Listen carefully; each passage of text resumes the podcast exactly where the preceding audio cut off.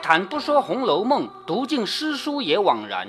欢迎走进猫哥祥说《红楼梦》，我们一起品味中国古典小说的巅峰之作。我们继续来看《红楼梦》啊，贾母因为一件小事要叫人去传个话，就是你们这些人啊，不要小看了这两个小丫头，因为她们比较穷嘛，不是我们贾家正派的，家里比较穷，你们不要小看了她。贾母说：“我知道你们这些人啊，是一个富贵心，两只体面眼，未必把他们两个放在眼里。如果有人小看了他们，我听见了可不依。”这个时候呢，本来有一个婆子要去说话了。鸳鸯说：“我去吧，他们哪里听他的话？”鸳鸯往院子里来，先到稻香村中，李纨和尤氏都不在这里。问丫鬟们说：“都在三姑娘那里呢。”李纨和尤氏都在探春那里。鸳鸯回身又到小翠堂，果然见那园中人都在那里说笑。见他来了，都笑着说：“你这会子又跑来做什么？”又让他坐。鸳鸯笑着说。不许我也逛逛吗？啊，这是他们比较要好的人在一起开玩笑嘛。你们问我这回子来干什么？我说不许我也逛逛吗？于是把刚才的话说了一遍。李纨忙起身听了。你看，李纨要起来听，因为鸳鸯传的是贾母的话，那是他的祖母，是不是啊？所以李纨起身听了，就叫人把各处的头儿一个个喊了来啊，令他们传给诸人知道，就是这是贾母的话，你们必须传下去，不在话下。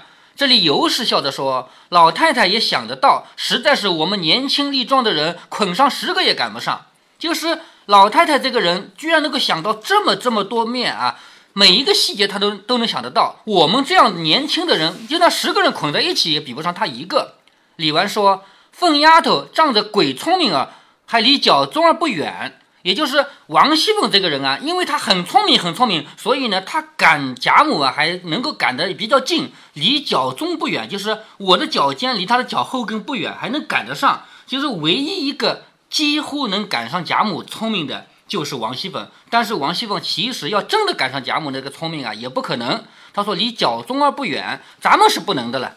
鸳鸯说：“哎呦，还提疯丫头、虎丫头呢？她也可怜劲儿的。就是王熙凤不是病着嘛，她也可怜劲的。虽然这几年没有在老太太、太太跟前有个错份儿，暗地里也不知得罪了多少人。”鸳鸯说的啊，虽然说王熙凤在老太太和太太面前没有做错什么，但是她暗地里也不知道得罪了多少下面的人。总而言之，为人是难做的。王熙凤，你说她要么得罪老太太、太太。如果想要不得罪的话，那就只有得罪下面人了，因为她要管这个家嘛，一个家怎么能管得起来啊？是不是啊？所以人啊是很难做的。如果太老实了，没有一个机变呢，公婆又嫌他太老实，家里人也不怕他。如果有一些畸变呢，未免有智一斤损一斤的。也就是说，如果这个人太灵活了呢，人家就说你顾了这个不顾那个的。如今咱们家里更好，新出来了这些底下的奴字号的奶奶们。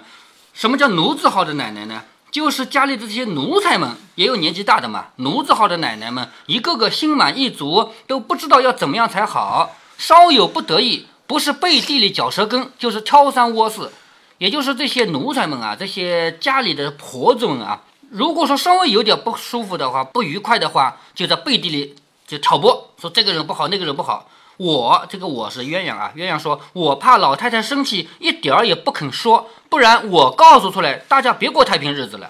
也就是鸳鸯知道这些下面的事情，有意去瞒着老太太。如果都让老太太知道了，大家还过不过日子？这不是我当着三姑娘说，老太太偏疼宝玉，有人背地里有怨言还罢了，算是偏心。如今老太太偏疼你，我听着也是不好，这可笑不可笑？这个话鸳鸯是对探春说的。鸳鸯在探春面前说什么话呢？说老太太偏疼宝玉嘛，大家都没有意见。反正正派嫡孙就他一个，那个贾环不是嫡孙，是不是？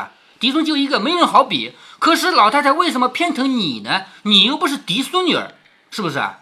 你还是赵姨娘生的呢，你还不是嫡孙女儿。可是老太太偏疼你一个，那贾琏，呃，那呃说宝玉，呃就和宝玉这一个嫡孙，那贾琏呢？哦，对了，贾琏也确实是嫡孙啊，但是因为一方面年纪不一样，贾琏已经比较大了；另外一方面呢，贾琏确实也没有贾宝玉这么就是聪明伶俐啊、乖觉啊。同样的情况下，就是贾宝玉如果非要和贾环比的话，那贾宝玉，贾环比不过贾宝玉，这是大家能理解的，因为贾环既没有贾宝玉聪明伶俐，而且他还是个姨娘生的，那为什么还偏疼探春？是不是？所以现在鸳鸯是说，我不是他说是庶出的，对呀、探春是庶出的呀，所以鸳鸯说：“我不是当着三姑娘说啊，老太太偏疼宝玉，有人背地里有怨言也还罢了，就是大不了有点怨言也无所谓了，就算偏心吧。如今老太太偏疼你，我听着也是不好，这可笑不可笑？”探春笑着说：“糊涂人多，哪里计较的许多？我说倒不如小人家好。这个小人家就是外面那些穷人家，家里人口少的啊，不如那些小人家好。虽然寒素些，就虽然穷一点，倒是欢天喜地，大家快乐。我们这样的人家人多，外头看着我们不知千金万金小姐何等快乐，殊不知我们这里说不出来的烦难更厉害。也就是我还羡慕那些穷人家呢，人少，反正没有这么多好争的。现在我们家表面上看，你看都是千金小姐，但是别人不知道我们有多难。宝玉说：“谁都像三妹妹好多心啊！试试我常劝你，别听那些俗语，别想那些俗事，只管安富尊荣才是。”贾宝玉就劝探春：“你不要想那么多，别人说什么你别听，别人想什么你也别管，你只是享受我们的荣华富贵就可以了。比不得我们没这个轻浮，倒该着闹的。好，什么叫比不得我们没这轻浮呢？也就是我们是像我这样的男的啊，不能像你那样去光享受安福，就是安富尊荣，我们还是脏的，要该闹的。尤是说，谁都像你啊，真是一心无挂碍。整个贾家最有没有挂碍的，不就贾宝玉了吗？真的什么都不用想，什么也不用做，是不是啊？谁都像你啊，真的是一心无挂碍，只知道和姊妹们玩笑，饿了吃，困了睡。再过几年，不知还是这样，一点后事也不虑。也就是你再过几年，你长大了，你怎么能什么事不管呢？你想想他们家贾琏管不管事，对不对？贾琏要管家里的事的呀。家里的内事是王熙凤管，但是外面的事是贾琏管的呀。怎么可能一直像你这样，什么事不用管？宝玉笑着说：“我能够和姊妹们过一天是一天，死了就完了，什么后事不后事的。”李纨等都笑着说：“可这又是胡说了啊！就算你没个出息，终老在这里，难道他姊妹们都不出门的？也就是说，你这么没出息啊，什么都不想管，难道这些姐妹们都不要嫁出去的？”贾宝玉不是说等我以后什么事也不用管，我终老在这里陪你们一起死在这里了？怎么可以这么说话？难道你的姐姐妹们不嫁出去的？是不是啊？尤氏笑着说：“怨不得人都说他是假长了一个胎子啊！什么叫假长了一个胎子呢？胎子就是这个肉身，长了一个漂漂亮亮的肉身，但是脑子里糊里糊涂的，这叫假长了一个胎子。贾宝玉在世人眼里不就是假长了一个胎子吗？是不是？怨不得人们都说他是假长了一个胎子，究竟是又傻又呆的。”宝玉笑着说：“人事莫定，知道谁死谁活啊！倘或我在今日明日、今年明年死了，也算是随心一辈子了。”好，贾宝玉的意思就是，我今天、明天或者今年、明年死了的话，那我就随了心了。为什么？因为他不想长大，长大以后有很多凡事、俗事要管嘛，他不想长大。他说：“我如果今天、明天、今年、明年死了的话，我就随心了。”众人不等说完，便说：“可又是疯了啊！别和他说话才好。若和他说话，不是呆话就是疯话。”喜鸾就笑着说：“二哥哥，你别这样说。”等这里的姐姐们果然都出了阁，横竖老太太、太太也寂寞，我来和你作伴儿。这个喜人不是刚来的一个小丫头吗？是不是啊？她说，等到这里的姐姐们都嫁出去了以后，出阁指的是出嫁啊。嫁出去以后，还有老太太和太太们，她们不是寂寞吗？我就来陪你作伴儿。李纨、尤氏都笑着说：“姑娘也别说呆话，难道你是不出门的？难道你就不嫁人吗？是不是啊？这话哄谁呀、说的喜鸾低下了头，当下已是起更时分。好，到了该敲更的时候了，一更天、两更天了啊！到了起更时分，大家各自闺房安歇，众人却都不提。好，这里呢，因为时间到了比较晚了，起更时分了，按照他们家的规矩啊，大观园要关起来了，所有人不允许进出，这个时候才有可能会发现一些偷偷摸摸的事情吧。且说鸳鸯一进回来。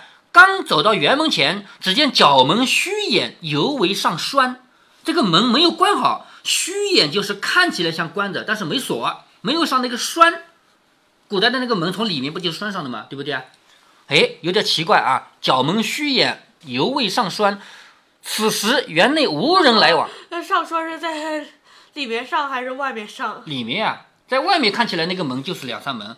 呃，比如说像紫禁城那种门，它不可能像我们现在这样拿把锁，对不对啊？没有，从外面看就是两扇门，但是里面会有这么粗的根木。紫禁城的门有这么粗的木棍的啊，但是咱们家的门就是我老家也有啊，就是你爷爷奶奶家就是这么细细的木棍就可以了，拴起来就可以了，没有必要啊。有没有人来打杂？是不是啊？此时园内无人来往，就是已经到了起更的时候了，没有人来往嘛。只有该班的房内灯光掩映，就是值班室里还有点光，微月半天，天上有小小的一个月亮。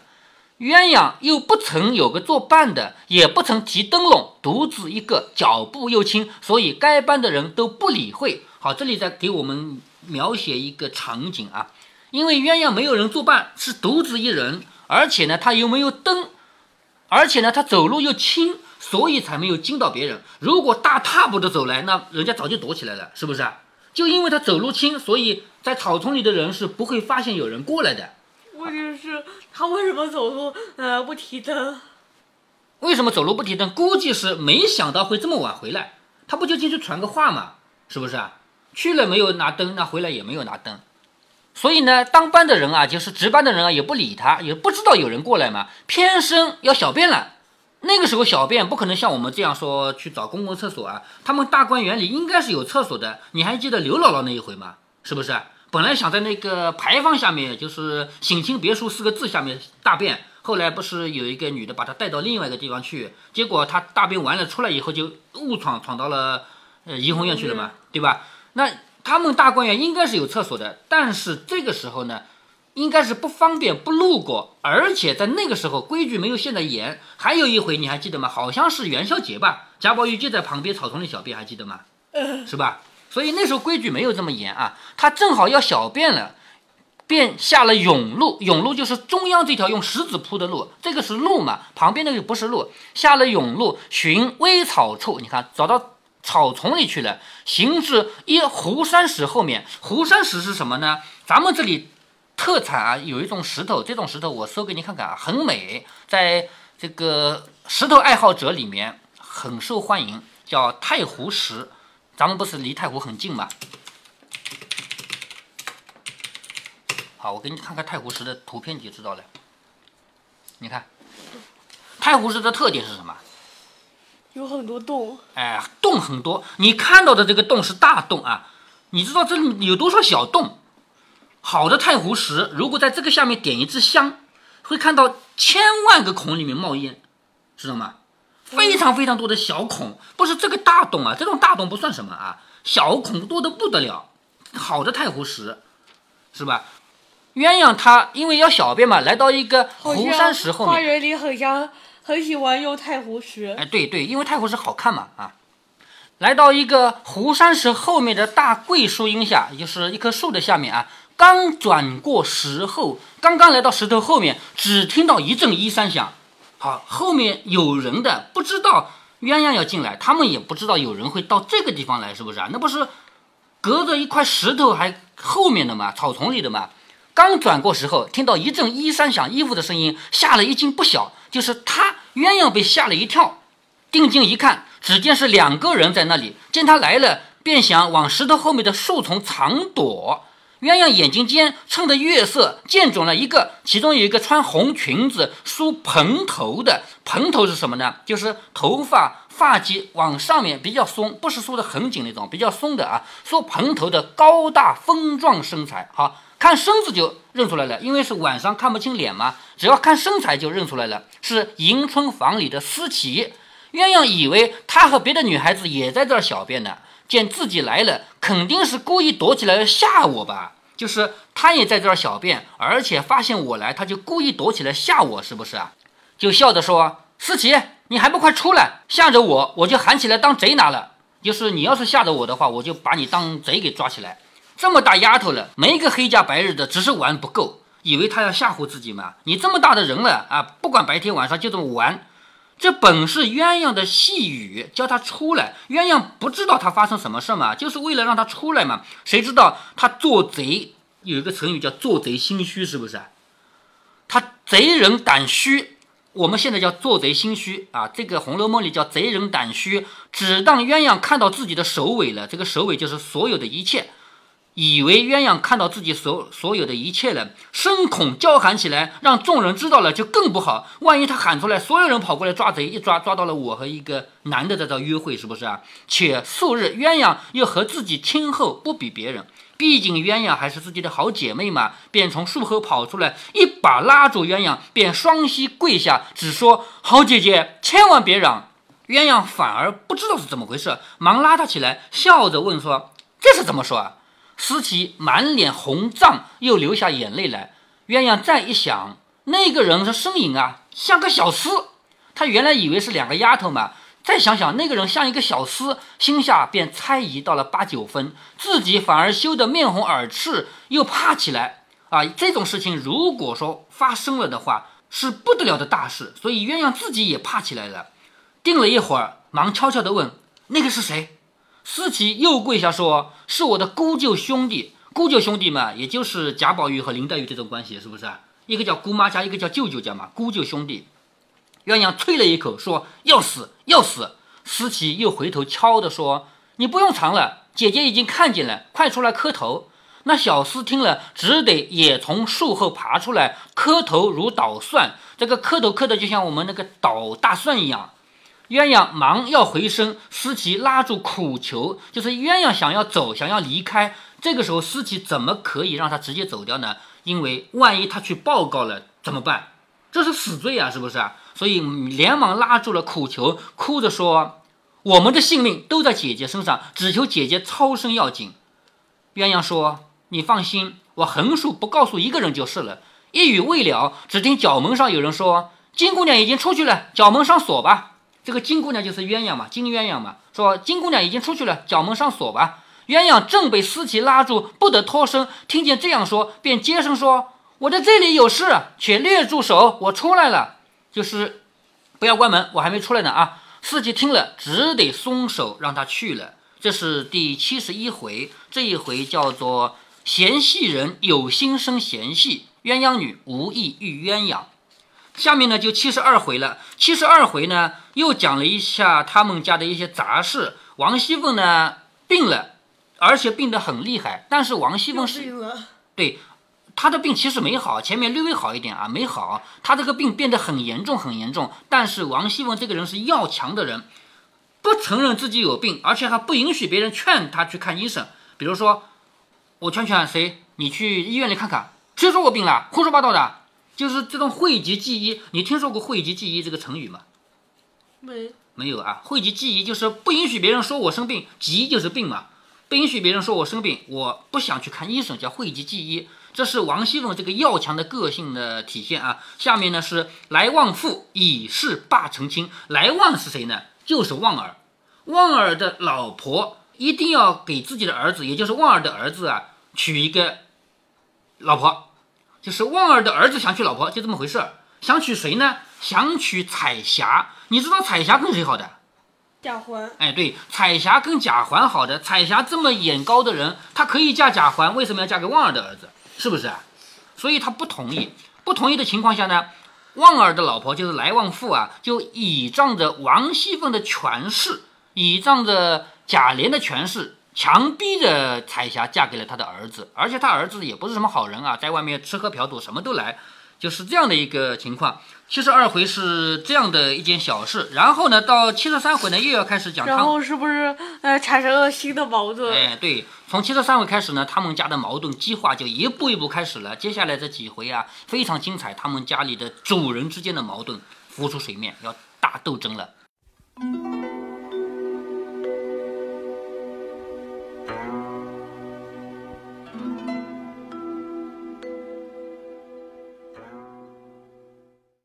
这一集给我们展现了《红楼梦》人物复杂的一面，或者说古代社会复杂的一面。我们知道，在古代的礼法中，对男男女女有着诸多的禁忌，但是依然没能杜绝像思琪和潘佑安这样的事情。翻看古代书籍，比这离谱的多的，像潘金莲那样的也有。不说中国这样的礼教了，就是在某些国家，要把半截埋在土里，用石块砸死的，也依然没能杜绝这种现象。原因是什么呢？很简单，因为繁衍的本能是刻在基因里的。不管是去民政局领一个红色的本子，还是去教堂发下誓言，或者偷偷摸摸在草丛里了事，对于身体来说都是一样的，都是为了响应深深的烙在基因里的那段密码。就在前几天，猫哥看到知乎日报又推荐了一个问题，问为什么不用更严厉的办法来对付通奸？知乎在那个问题下面推荐了好几个法律工作者的问答。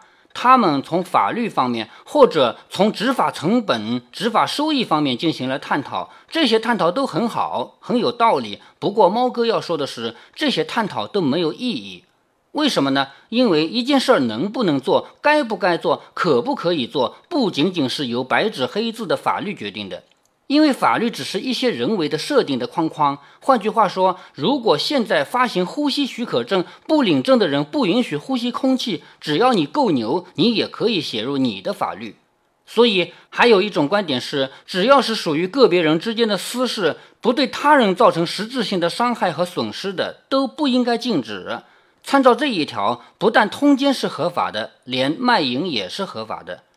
各位《红楼梦》的听友们，如果您也曾看过猫哥自己录制的视频节目，如果您看过其中一集关于读书分享的，那么您肯定知道猫哥的观点。